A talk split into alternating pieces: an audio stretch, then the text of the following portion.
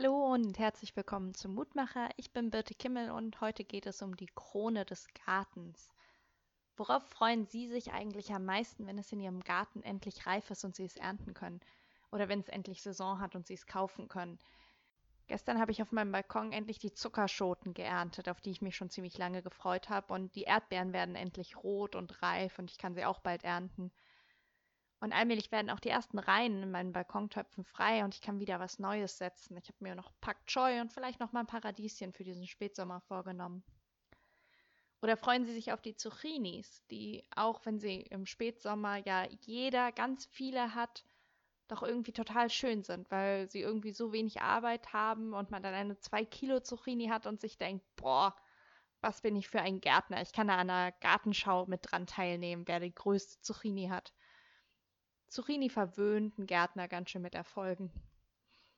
Aber ich freue mich auch auf die Äpfel und Birnen im Herbst. Der Lehrtext heute sagt, alle gute Gabe und alle vollkommene Gabe kommt von oben herab, von dem Vater des Lichts. Der Vers steht im ersten Kapitel des Jakobusbriefs, falls Sie es nachlesen möchten.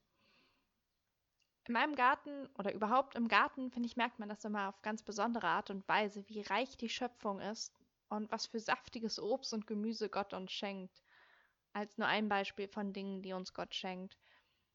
Weil das so greifbar in diesen guten Gaben wird, die vom Vater des Lichts kommen. Ohne Sonne würden die Tomaten ja auch nie reif werden. Psalm 104 lobt Gott und seine Schöpfung in besonderer Weise. Deswegen möchte ich Sie einladen, heute mit mir den Psalm zu beten. Lobe den Herrn meine Seele. Mein Gott, du bist so prächtig. Du bist schön geschmückt und licht ist das Kleid, das du anhast. Du breitest den Himmel über uns aus und feuchtest die Berge von oben her, damit im Land Früchte wachsen. Du lässt Gras wachsen für das Vieh und Saat zu unserem Nutzen, und Brot kommt aus der Erde hervor, dass dann Wein wächst und unser Herz erfreue und unser Antlitz schön wird vom Öl. Wie sind deine Werke so groß und viel, Du hast sie alle weise geordnet, und die Erde ist voll deiner Güte. Wir alle warten auf dich, dass du uns Speise gibst zur rechten Zeit. Die Herrlichkeit des Herrn bleibe ewiglich, der Herr freue sich seiner Werke. Lobe den Herrn meine Seele. Halleluja. Das war's für heute. Morgen hören Sie an dieser Stelle wieder Sonja Oppermann. Ich bin am Freitag wieder dran. Bis dann. Tschüss.